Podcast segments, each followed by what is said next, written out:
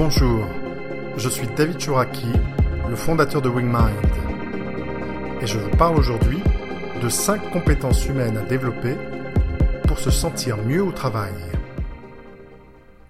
Comment ça va au boulot? Voici une question que vous posent fréquemment vos proches et votre entourage, et lorsque vous y répondez, il est probable que vous pensiez aux difficultés que vous traversez ou que vous ressentiez un certain malaise. Si c'est le cas, rassurez-vous, vous n'êtes pas le ou la seule. J'ai la chance d'accompagner quotidiennement des dirigeants et des équipes en entreprise, et j'ai observé depuis plusieurs années deux tendances fortes qui s'opposent. La première tendance, c'est que l'environnement de travail est de plus en plus difficile à appréhender pour les employés. Manque de visibilité sur l'avenir de l'entreprise, changement fréquent d'organisation et de cap, forte pression concurrentielle, digitalisation qui bouscule les méthodes de travail et exige l'acquisition de nouvelles compétences, des contraintes permanentes de maîtrise ou de réduction des coûts, des managers parfois peu formés sous pression dont les objectifs sont d'atteindre des résultats opérationnels et non d'accompagner ou de faire grandir leurs équipes, du stress et de la surcharge de travail qui peuvent provoquer des comportements toxiques et vous pourriez sûrement continuer la liste. La seconde tendance, qui est probablement nourrie en partie par la première, c'est que les collaborateurs ont des attentes de plus en plus fortes en matière de bien-être et de développement personnel. Ils sont attentifs à leur santé, à leur équilibre vie pro-perso, à la qualité des relations avec leurs managers et leurs collègues. Ils sont à la recherche de bonheur, de sens et d'équilibre. Dans ce contexte, beaucoup d'employés ressentent de la frustration, de l'insatisfaction, voire de la souffrance au travail. C'est un problème pour eux et pour l'entreprise. Bien sûr, les dirigeants peuvent engager des actions pour tenter d'y répondre. Mais les collaborateurs ont tout aussi intérêt, si possible avec l'aide de leur employeur, à développer de nouvelles compétences pour s'adapter à leur environnement et se sentir mieux au travail. Voici cinq compétences à développer pour se sentir mieux au travail. Compétence numéro 1. Accepter l'imperfection. La sienne, celle des autres et celle de son environnement.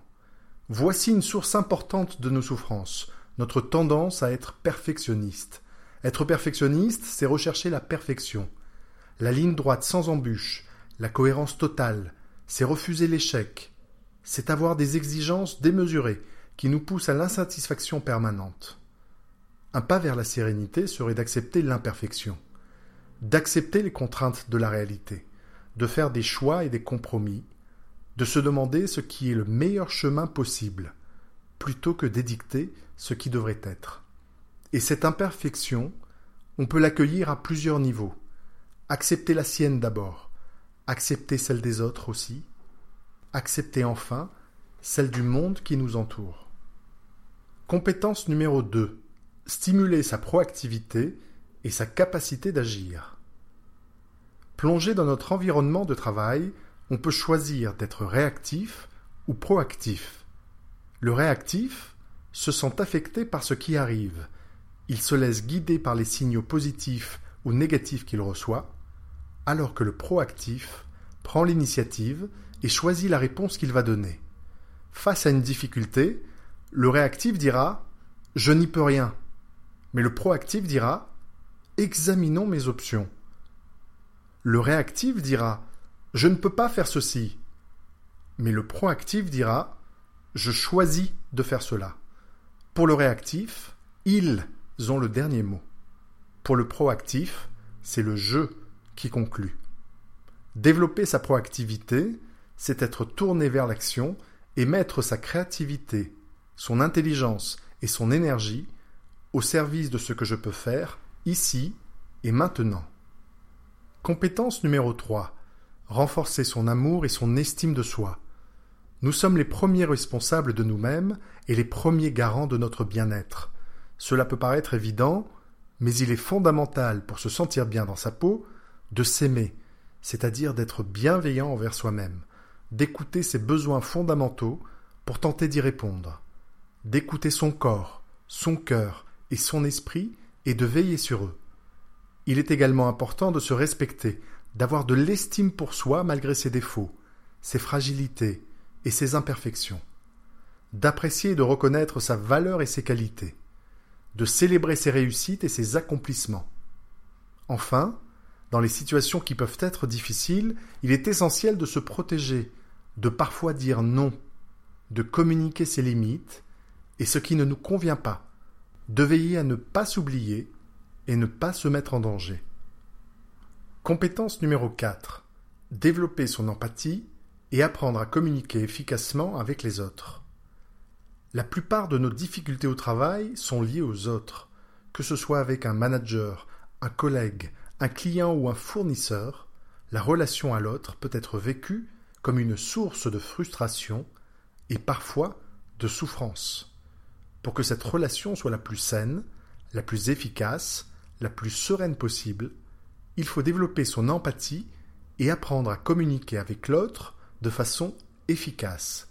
D'abord, respecter l'autre en évitant autant que possible de le juger.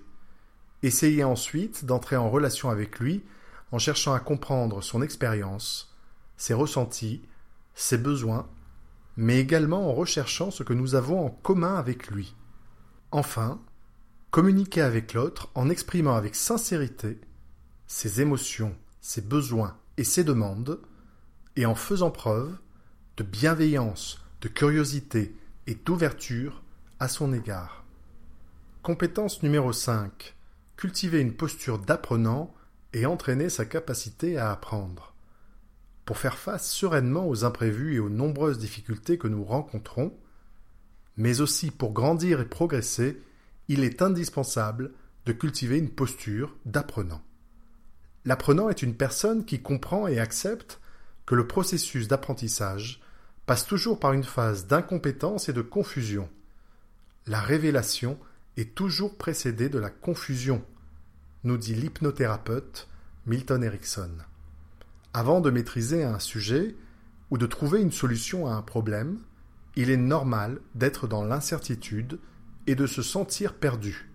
Il nous faut donc apprendre à gérer ces moments aussi tranquillement que possible. L'apprenant apprend également de ses erreurs et de ses échecs. L'échec fait partie de son apprentissage. Il en est peut-être même le principal levier. Un échec n'est pas une sentence, un jugement. Il est un résultat, une réponse à une tentative que nous avons faite. De ce résultat imprévu, nous pouvons apprendre, tirer des leçons pour ensuite essayer autre chose, différemment, et tenter d'obtenir un autre résultat. Enfin, l'apprenant apprend de tout le monde. Il encourage les feedbacks et n'hésite pas à se remettre en question, cherchant toujours à trouver l'information importante ou utile dans ses échanges avec les autres. Vous l'aurez compris, l'apprenant n'a pas besoin qu'on lui enseigne pour apprendre. Il considère toute expérience comme une opportunité de progresser.